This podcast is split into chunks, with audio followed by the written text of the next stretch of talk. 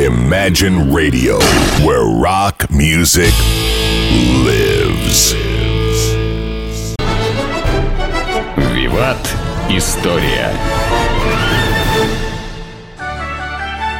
Здравствуйте, вы слушаете радио Imagine, в эфире программа «Виват. История» в студии Сергей Виватенко, историк и ведущий программы. Сергей, добрый день. Здравствуйте, Саша. Здравствуйте, дорогие друзья. В студии также Александра Ромашова.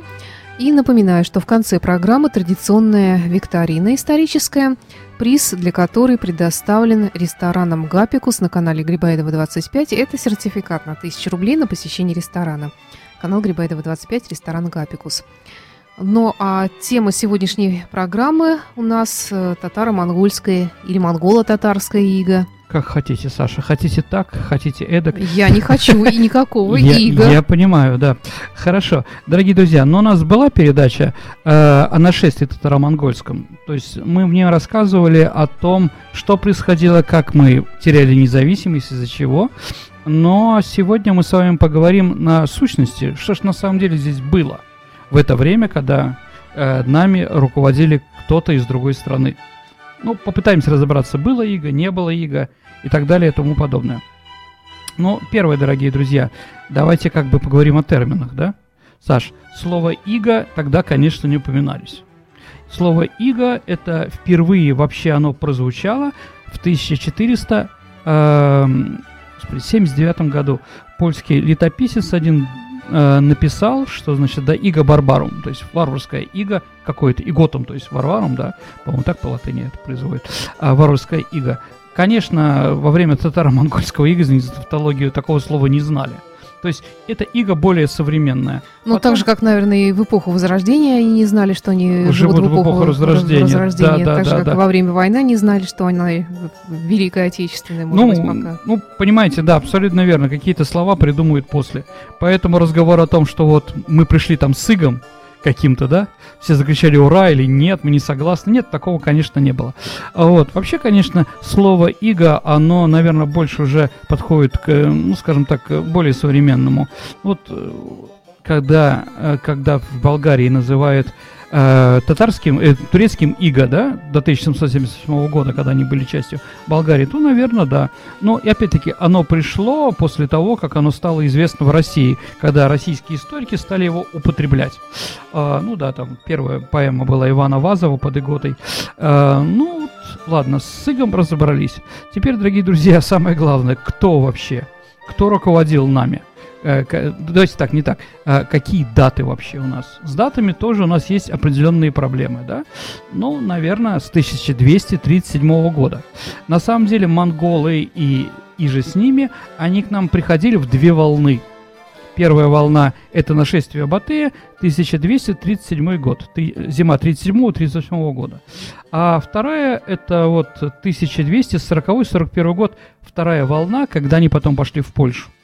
То есть э, сначала захватили северо-восточную Русь, да, или современную Россию, потом захватили э, юго-западную и западную Русь, да, нынеш, нынешнюю территорию Укра Украины и Белоруссии. А, вообще, почему татары к нам, татаро-монголы к нам пришли? Ну, Саш, что вы думаете об этом поводу? Что у нас там? Что у вас отложилось от школы или от Кипниса? Слушай, пока не готова ответить на Хорошо, вопрос. ладно. Ну, я так спровоцировал немножко, Саша. Ладно. А, на самом деле, на самом деле, если как бы по источникам, татары мстили. Татары мстили, э, татаро-монголы э, мстили за то, что три наших князя убили их посольство. Для Чингисхана и для татаро-монгол главным оскорблением это уничтожение послов. Вот после этого они жестокие – они так Атрар уничтожили, да, Харимш, э, империю Харимшахов, да, э, потом нас. Кстати, Саша, интересно, те люди, кто убили, э, убили послов, они были пос, э, князьями черниговскими, киевскими и, га, и галичскими. То есть территории современной Украины. Но если быть последовательным, да, почему татары пошли к нам. Если быть последовательным, то что всегда западная часть Киевской Руси после феода... во время феодальной республики жила сама по себе без нас, да, то наверное, надо что-то представить, типа, что там под Рязанью в 1238 году там Кучма, Леонид Данилович стоял бы со своей книгой «Украина не Россия» и говорил, ребята, куда вы идете? Ведь вырезали, вырезали, скажем так, ваших послов не северо-западная, не, се, не северо-восточная Русь, да, не Рязань, не Владимир, не Новгород, а вырезали их нам. Welcome к нам. Ну, представить такое сложно, конечно. Вот, так или иначе, действительно, после того, как послы были уничтожены, стал этот поход. Ну и битва при Калке, когда мы показали свою слабость из-за феодальной раздробности, мы об этом с вами тоже говорили. Теперь вообще, кто те люди, кто руководил нами, да, какая национальность и какая государственность? А монгольская ига – это вопрос спорный, Саша, а, потому что сама монгольская империя ну, как все великие громадные империи, Александра Македонского и другие, они распадаются, ну, в следующем поколении примерно. И вот та империя Чингисхана закончилась в 1266 году. То есть, в принципе, под монголами, а, дорогие друзья, мы были, ну, немного, где-то где 20 лет. То есть, одно поколение.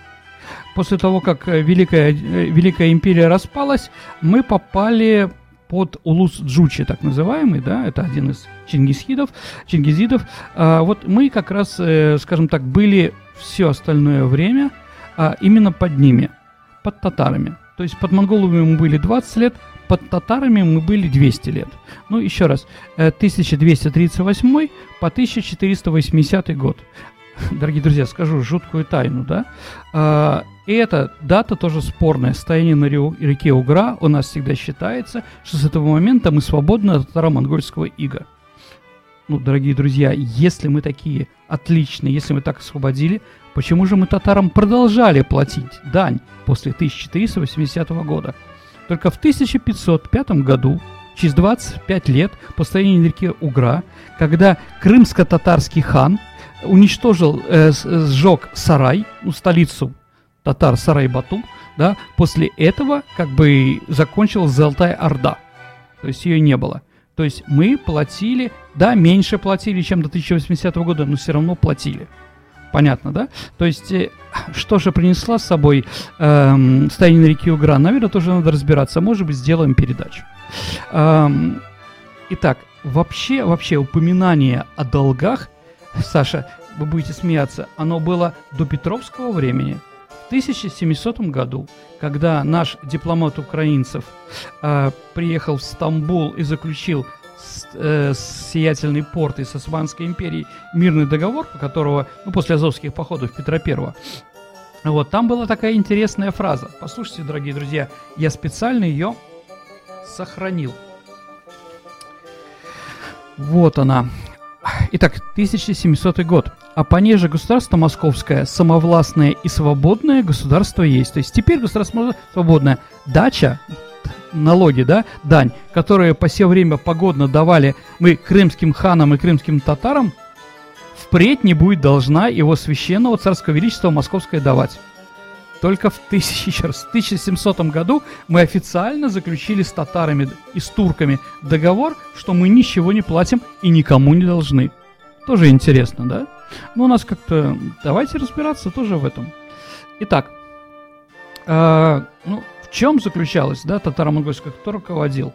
Вообще, конечно, э, частью Золотой Орды Русь никогда не была. Во всяком случае, большая часть историков это отрицают. Наверное, мы тоже согласимся. Здесь был такой вид вассалитета. Мне понравилось, вернее, запомнилось из прошлой программы по этой теме, что ты говорил скорее даже не сколько про иго, сколько про такой симбиоз. Ну, это, да, Гумилев. Об этом сегодня тоже поговорим. Да? Ну, скажем так, да, вассалитет. Еще раз, давайте я напомню, Саша, да, по прошлой программе, что же мы были должны, да? В первую очередь платим дань, да, у нас слово деньги, да, таньга, тенге, то есть по-казахски, да, понятно, который назывался Есак. А, вто, э, ну, это ясно. А, второе, второе, князья получали разрешение направления, так называемый ярлык. И третье, мы обязаны были татарам представлять наше войско для их каких-то завоевательных походов. Вот, все ли платили у нас дань, Саш, да, все, все, ли, э, все ли люди у нас их э, были налога, как называется, люди, которые платят налога, Ну, облагаемые Налогоплательщики. налогоплательщики, конечно, да. Вот, нет, Саша, например, э, никогда дань не платили священники. Любые монастыри, да, монастыри, священники и прочее, прочее, прочее. Потому что всегда это теория Чингисхана, всегда надо опираться на религию местных, э, местную религию. Тогда все будет нормально. Еще раз, татары были язычниками, поэтому было, в общем-то, наплевать. Во что мы верим тоже, да. После того, как татары стали мусульманами, да, при хане Узбеке, по-моему, в середине э, 14 века, вот тогда уже пошли как бы разборки. Но это уже другой вопрос. Итак, э, мы были вассалами, э, то есть платили дань. А никогда никакие татарские гарнизоны не стояли на нашей территории. То есть, знаете, пришли захватчики, ну, типа фашистско-немецкие, да, в 41 году. И, Всех поубивали, сослали, изнасиловали. Ну, или, или поставили, ну, как бы, да, надолго, понимаете, да? Нет, они это тоже делают, только в меньшей степени. И потом еще поставили в каждом, а, каждом районном центре там комендатуру, где эти немцы, да, руководили, что-то отбирали и прочее. Нет, такого не было. Такого не было. То есть говорить о том, что это, скажем так, э, на, на- в этом регионе Золотой Орды, как ну, некоторые считают, да, а, была как бы монгольская власть, нет. Власть была русского князя. Того, кто там руководит. Ну, с другой стороны, того, кого назначат татаро-монголы. В принципе, татаро-монголы не заморачивались такими вещами. Ты должен приехать, показать свою покорность. Саш, знаете, как покорность показывали, да? Знаете, у нас такое слово есть «стрёмно». Извините, дорогие товарищи. Откуда оно произошло? А, «Стрёмно» по одной из версий, дорогие друзья, это слово, наречие, да, наверное? Да? Это наречие пришло от того, что показывать покорность русские князья должны были целовать стремя хану, который был на лошади. Ну, это правда стрёмно, согласимся. Так или иначе. А, многие как бы вставали как киса Воробьянина в третью позицию, да? Никогда Воробьяниновы не протягивали руки. Ну, так протяните ноги. Старый маразматик, да? Как сказал ему Остап Бендер, да? Ну, кто-то, да, отказывался, за это их убивали. Теперь они в основном русские православные святые. А, вот. Ну, а 95%, ну, ну, требует человек, да, ну, ладно ж. Да, целовали это самое стремя, после к этому к ним не приставали. Ну да, э, влияние, конечно, татаро-монгольского абсолютизма вот этого, да, очень сильно сказалось, конечно, на нашей истории, дорогие друзья. Понятно, что до этого у нас все-таки были какие-то свободы, были вечи, но мы с вами уже говорили тоже о- об этом в других передачах, да. Теперь, конечно, никаких остатков свободы не существует. Вообще. То есть, да, ну и т- татаро-монголы, в принципе, это вообще не понимали. Как там какие-то демократии с кем-то советоваться. Есть хан, он от бога. Помните, да, э, у Тимучина была кличка Чингисхан, да? То есть выше него только небо. Все. То есть, да, хан решает все, все вопросы, да? А если вы чем-то не согласны, да, он из вас сделает барабан, да, или скормит своим собакам, или там любимым рыбам. Да, ну там зависит от фантазии хана в первую очередь, а не от чего другого. Ну вот, э, поэтому, поэтому, конечно, говорить о том, что, значит, эм, такая территория была оккупирована врагами, нет, не стоит. Не стоит. А помогали ли татары, э, помогали ли нам татары, если на нашей земле, э, э, значит, наших княжеств нападали какие-то другие товарищи? Тоже практически нет. То есть, с одной стороны, мы обязаны, но вот история о том, что э, кто-то помогал там, нет, были, конечно, но это были не государственная политика, а политика, скажем так, ну, некоторых татарских семей там, которые здесь были. То есть, да, они помогают. Они помогают, а так ехать в Каракарум, там просить, дайте нам войско, мы разберемся с немцами, да нет. Александр Ярославич Невский без татар с этим разбирался. Да, потом, конечно, когда, ну, там, я не знаю, там, например, Богдану Хмельницкому было выгодно, он просил помощи у крымского хана, лучше бы он их не просил этой помощи. Так или иначе, да, с одной стороны, э, он пускал э, крымско-татарские войска татар на свою территорию, да, с одной стороны, они воевали с поляками, с другой стороны, они занимались тем, что вы перечислили, когда мы говорили про немецко-фашистских захватчиков. В общем, достаточно сложно. Вообще, конечно, а кому мы платили дань? Тоже вопрос такой интересный. Татары, ну, наслушавшись китайцев, потому что, во-первых, они захватили китайцев, это ближайший цивилизованный народ, культурный, да, и вот они кое-что переняли, да. То есть они, скажем так, ханы продавали право на сбор налогов своим каким-то товарищам, да, такой откупщикам. А, ну вот какой-то местный темник или прочее говорит, приходит так вашему величеству и говорит, о, великий хан, да, я сейчас вот занимаюсь торговлей в том районе, а можно я соберу с них еще налоги? Он говорит, да, заплати, пожалуйста, мне налог на это, определенную сумму, да, а потом собирай них сколько хочешь там, за 5, за 10 или сколько у них там неустоек, да? Помните, как балда собирал черта, да? А вот, ну, да. Также и здесь неустойку. Вот они как бы собирали. Народ их называл, э, а, сами они назывались, такие сборщики налогов, бусурмены. От этого у нас бусурмане, знаете, да? Ну вот, то есть баскахи уходили. Вот они приходили и прочее. А сколько, да, говорить, говорить о том, что там и сейчас в кино показывают, да, иногда каких-то юмористических, что русские татар обманывали, там налог не платили. Ну, с одной стороны, да, это может быть раз, может два. Но потом татары как бы приходили. Говорить о том, что ну, такой вот симбиоз был отличный, нет.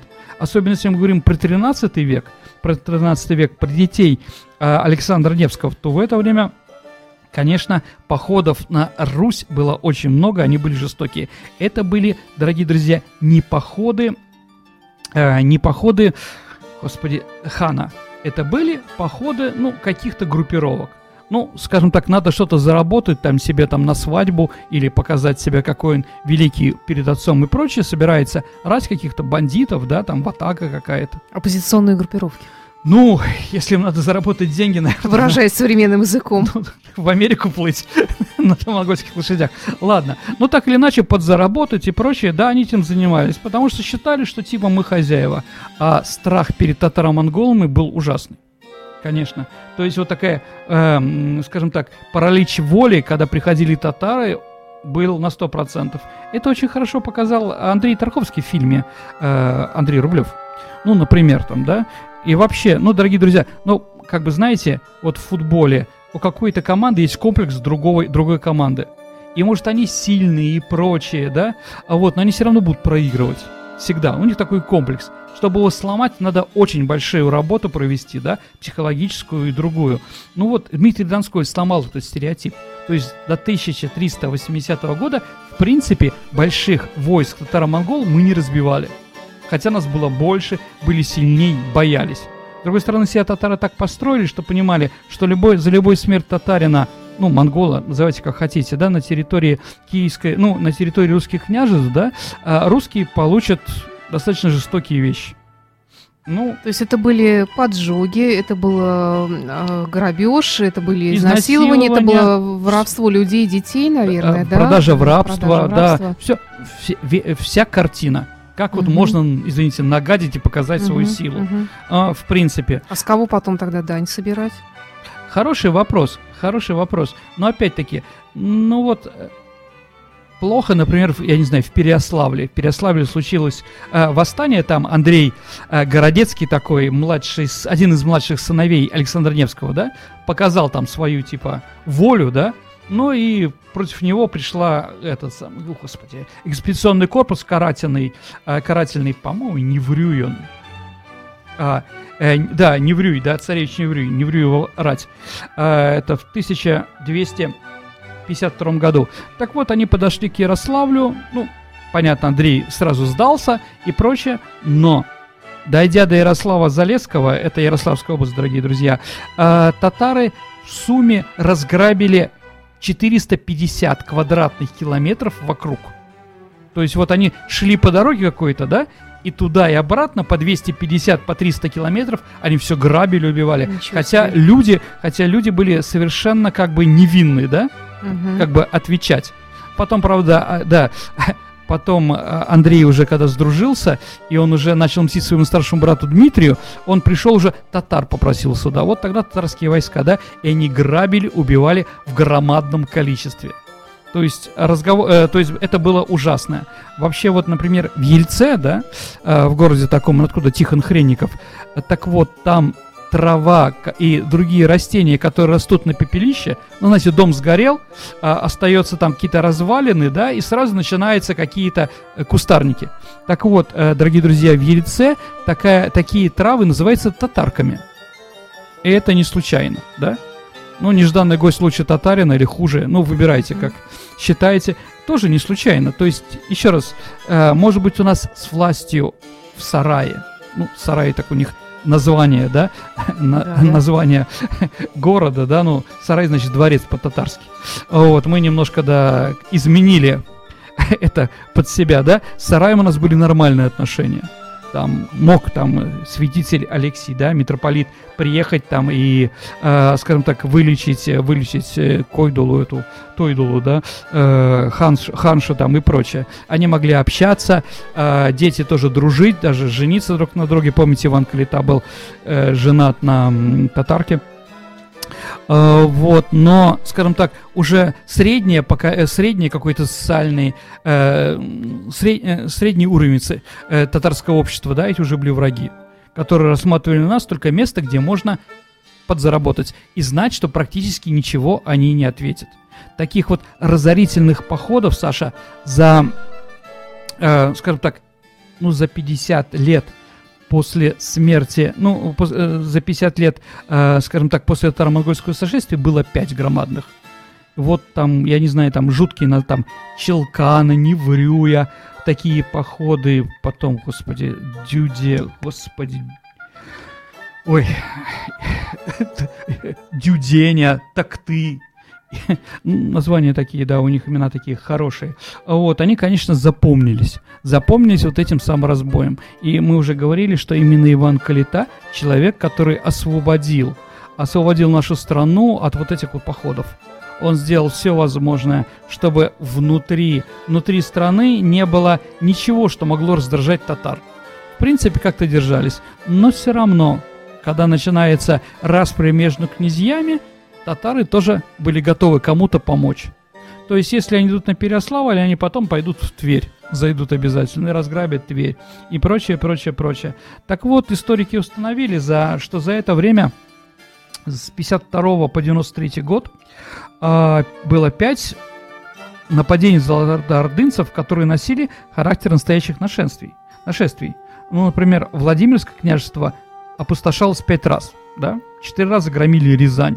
Вообще, конечно, я не понимаю, как Владимир можно пять раз грабить, а Рязань и Муром по четыре. То есть они, как они могли обойти? Потому что для татар прямой путь был через Рязань, через Муром, там другого не было. Ну так или иначе.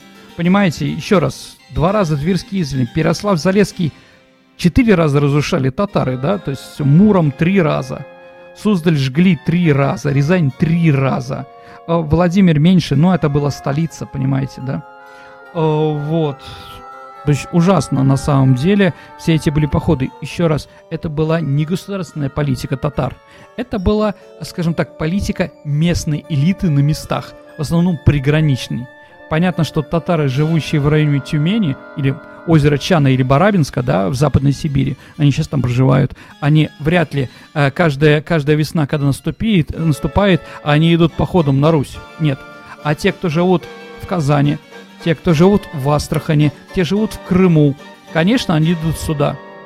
И опять-таки, да, социальный лифт. Ясно, если ты бедный и прочее, да, поэтому иди и будь героем. Помните, как в Руслане Людмиле, да? Пастух, я не люблю тебя, герой, я не люблю тебя. Но это уже другой вопрос, да, тут отношения с этой финкой, с Наиной, как бы другие. Но, в принципе, конечно, э, война, э, воен, э, скажем так, служба в армии, это является социальным лифтом, поэтому татары этим очень хорошо пользовались все это время. Поэтому, ну, а нам из-за этого, конечно же, не везло. Еще раз, говорить о том, что татары пытались вбить в нас какие-то свои э, культурные традиции, идеологические, нет – этого неправда, этого не было. Хотя, хотя хотим мы это не хотим, да, но каждое там 20, 20 слово в нашем языке, оно татарское, да, мы уже, я уже приводил примеры, э, каждая, ну там, каждая третья или пятая семья дворянская знаменитая имеет татарские корни, то есть, да, все это было. Все это было, с одной стороны симбиоз, а с другой стороны, конечно же, разные ужасы, поножовщины и прочее. Еще раз, татаро-монгольская ига, если мы говорим, не относилась ко всей, не ко всей нашей территории. Оно относилось только к той территории, которая, э, э, которую татары могли сохранить, э, которое не ушло под власть поляков или не ушло под власть литовцев. Э, ну, Белоруссии многие князья специально во время татаро-монгольской ига, а литовцы отбились от татаро-монгол. Они специально э, отдавали свои княжества под Литву и так э, переселили в большом количестве, да, но татары Галицкого княжества, извините, э, славяне из Галицкого княжества и прочее, они, конечно, смотрели на Польшу. Поэтому, э, если мы говорим о 1450 году как освобождение татаро-монгол, то, наверное, мы должны сказать, это освобождение той территории, которая называется Великая Русь. Там Московия, Россия, как угодно, да, это момент. Те территории, конечно, уже были или свободные, ну, часть у Украины там, да, а вот, или вся Белоруссия, а, или, скажем так, были, скажем так, освобождены позже, намного позже.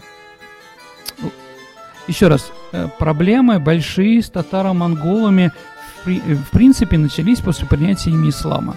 Но это уже другая абсолютная история. Сергей, тут угу. вопрос от нашего Давайте. слушателя Арсен. Угу. Как вы думаете, случилось бы, ну, да. любимая твоя фраза «История не история терпит», не терпит да, но все-таки давай потерпим. Случилось бы ли иго, если бы Киевская Русь не распалась на части во время завоевания Батыев? И в каком веке началась бы европеизация России на манер Петра I, если бы не было иго? Насколько раздоры в разных странах и нерешительность полководцев способствовали успеху гения Чингисхана? А, ну, как бы тут, наверное, три вопроса. Да. Давайте как бы, да. да именно так. А, первый вопрос. А, если бы Киевская Русь оставалась, то, конечно, никаким монголам не светило. Еще раз, дорогие друзья, историки считают, что на Русь пришла татаро-монгольская рать в размере 30-40 тысяч человек всего.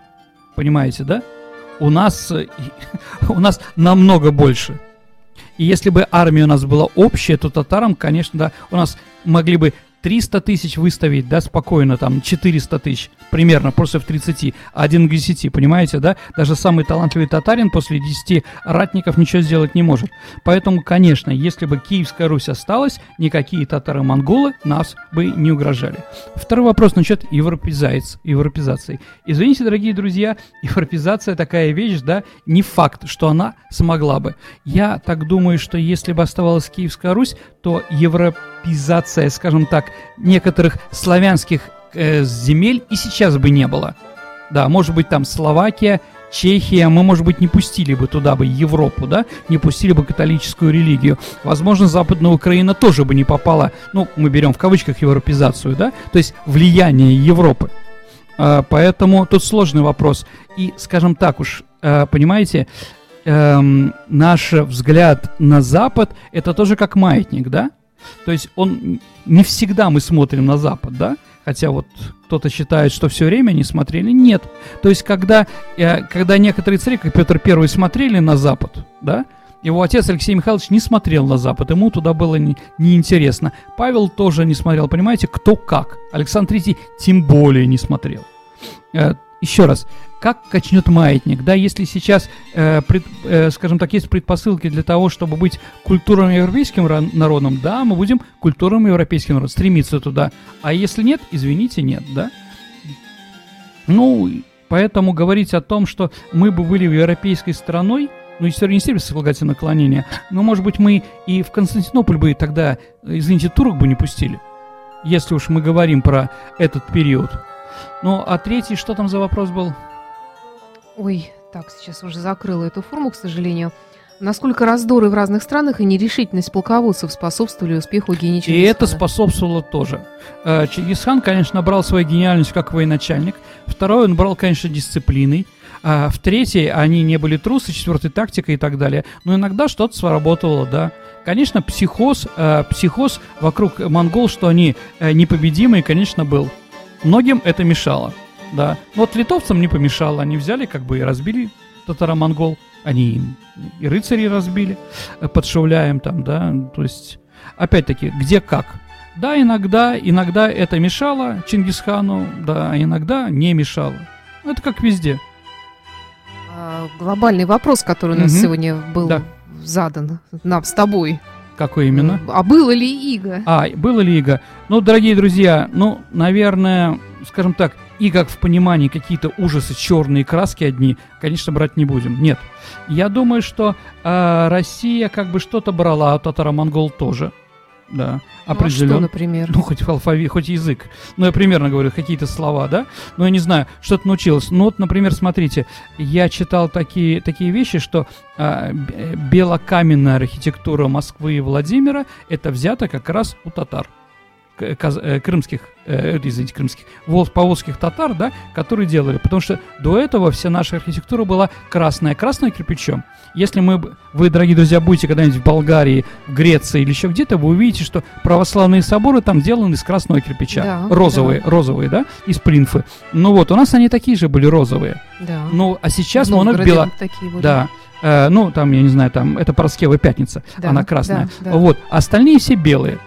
Белые же тоже красиво, это русский стиль такой, да? Но мы их взяли как раз у татаро-монголов, а например. татаро-монголы как э, кочевые или осетшие, они разве что-то строили такое глобальное? Ну, опять-таки, говорить о том, что они все были кочевые, это спорный вопрос, дорогие друзья. Да, монголы были кочевые, татары не были кочевые все да, потому что, опять-таки, кто такие татары? Это симбиоз волжских булгар, например, я не знаю, чувашей, угу. там еще кого-то, которые там объединяются, да. Ну вот смотрите, два э, вроде братских народа рядом, татары и башкиры.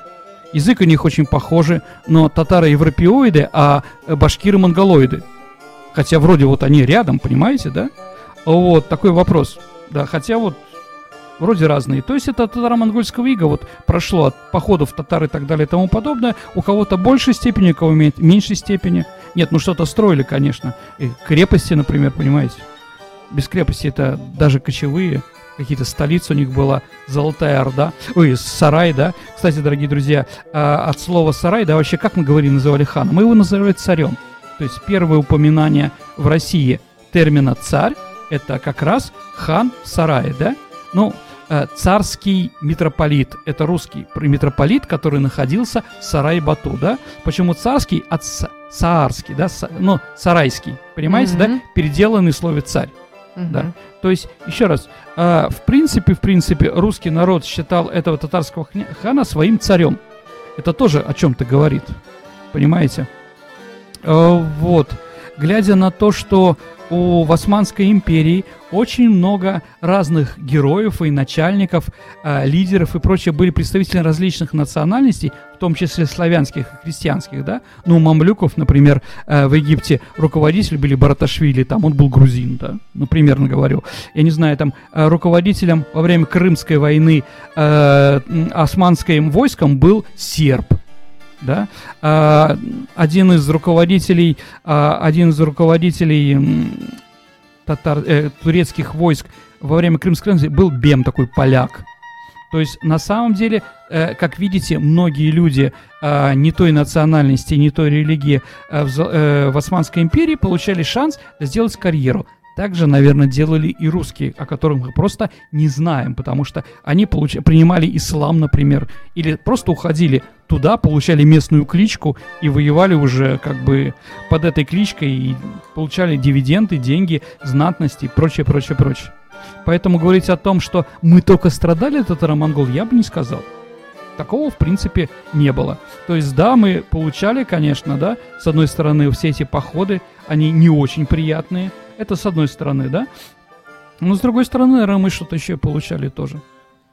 Ну, а, а ну, например, вот смотрите, я просто приведу, сейчас поставили у меня такой э, провокационный вопрос. Например, а ямское дело почта. Почта на Руси это полностью татаро-монгольские вещи. Ямджи, да, ямы, да, это, скажем так, это почтовые, э, это, поч, э, это почта, да, э, на почтовых трактах. То есть Чингисхан написал закон, по которому каждый ям должен быть с определенным э, расстоянием друг от друга, и чтоб там было. Он говорит, если хоть веревочки не будет из того перечисления, что я скажу там, да, вы все будете наказаны, да? Угу. Ну, там такие впечатления были интересные. Я не знаю, ну, лошади понятно, да? Дальше, чтобы были, э, были значит, эм, э, кобылы с молоком для изготовления кумыса, определенное количество баранов, потому что кто-то приходит, получает, да? Кстати, у нас на почте, Саша, осталась такая традиция, если вы помните, э, э, значит, ящик, который бросает почту, он синего цвета, голубого, да? Мгм. а были еще красные, помните? Местные. Местные, правильно. Так вот, у Ямджи, у Чингисхана закон, если письмо местное, его перевязывают красной тесемкой, а если уходит далеко, синий. Мгм. Это, Интересно. да, пошло от Надо же. татаро-монгол. Я думаю, что там ну, еще можно что-то найти, да, такого большого. Еще раз, дорогие друзья, всегда происходит симбиоз между нациями. Всегда.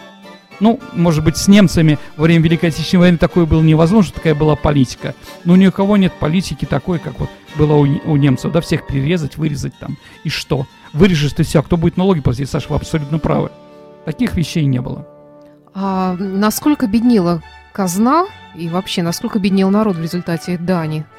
Ну, конечно, это неприятные вещи. Э, согласимся, да? Но сказать, что вот мы из-за этого страдали, там выходят князь и говорит, ребята, говорит, мы собрали все деньги, теперь нам нечего есть, да? Давайте потуже завяжем пояса там и прочее. Нет, понимаете, это вообще не проблема э, простых крестьян. Налоги платит князь. С него спрашивают. А потом, как Иван э, Калита захватил э, монополию на сбор налогов, да? Сколько он собирает и откуда, татар вообще не волнует. Понимаете, да? Ну, так и князь начинал зверствовать, наверное. Нет. Ну, опять-таки, если он будет зверствовать, извините, да, народ против него. Одно дело, Мгм. ну, люди это понимали, да? Понятно, что во время Великой Отечественной войны ясно, почему был 14-часовой рабочий день. Ну, был до этого 8, там, Да, ну, да. 7, потом 8, Мгм. да? И почему не было выходных? Всем было понятно. Почему так мало э, можно купить в магазинах, там, не знаю, товарить карточки, там, да? Буханку хлеба, например, там, или полбуханки, да? Тоже понятно. Потому что враги. Поэтому все прекрасно понимали, что какие-то деньги мы даем за безопасность, за спокойствие и прочее. 40 лет после, во время правления Ивана Калиты и Калитовичей, да, 40 лет было спокойно, ни один татарин к нам не сунулся. За это 40 лет мы увеличили количество населения, построили крепости какие-то, да, и был шанс в будущем, опираясь на эти 40 лет э, ти- тишины, потом устроить это, свергнуть эту самую власть. Через эти 40 лет и появился Дмитрий Донской. Вот, поэтому говорить, ну там, да, что там страдали, да, было неприятно. Ну, вот честное слово, знаете, вот татаро, татаро-монгол при Иван III, да, вот там Угре освободили, что после этого налоги уменьшились? Да нет, конечно. Да, в принципе, да. Понятно, что мы же долги тоже, э, скажем так, э, мы в с- 90-е годы заняли у Европы, у МВФ, у Америки большие деньги. Потом их отдавали и отдали, да? Но вот когда мы отдали все эти долги, что, уменьшились у нас налоги с нас? Да нет, как были 13%, так и остались. В принципе. Просто они теперь идут, пошли на другое, да? На увеличение там каких-то расходов, в том числе и оборонных. Сергей, давай Мгм. тогда перейдем, наверное, уже к э, заключительной части нашей программы. Хорошо, про нашу друзья. викторину. Да. Э, И подведем итоги прошлой программы. У нас был вопрос э, кулинарный такой. Да, значит, когда итальянец подглядывает за раздевающейся женщиной, он придумал равиоли, да? Мгм. Какую часть тела, э, скажем так, какая часть тела подтолкнула делать равиоли, такие, как есть, да? Ну что, Саша, есть у нас правильные ответы? Уши предлагают все как уши. один. Нет, у- Нету правильного уши ответа. Это, уши это удмурты, да? А, пупок, женский пупок. Если вы помните, а, скажем так, а равиоли, они же в кружочек еще склеиваются там, да? То есть их делают как Да-да-да. а потом собирают, да? Ну, Мгм. во всяком случае, итальянцы в нем видят пупок. Так что победителей у нас сегодня нет, Да. но, может быть, будет в результате сегодняшнего Сегодня нашего точно тура будет, да. но мы, викторины. мы не звери все время давать гробы какие-то, на которые ответить невозможно.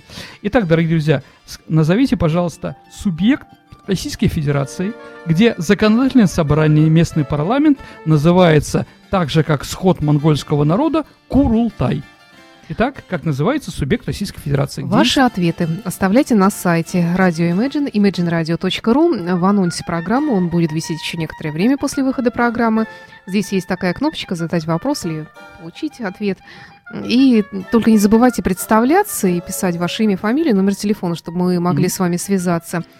И напомню также, что приз для программы, для исторической викторины предоставлен рестораном «Гапикус» на канале Грибаева 25. Это сертификат на 1000 рублей на посещение ресторана. Да, дорогие друзья, самое главное, Саша, Да. у нас следующая передача – это передача ответа на ваши вопросы.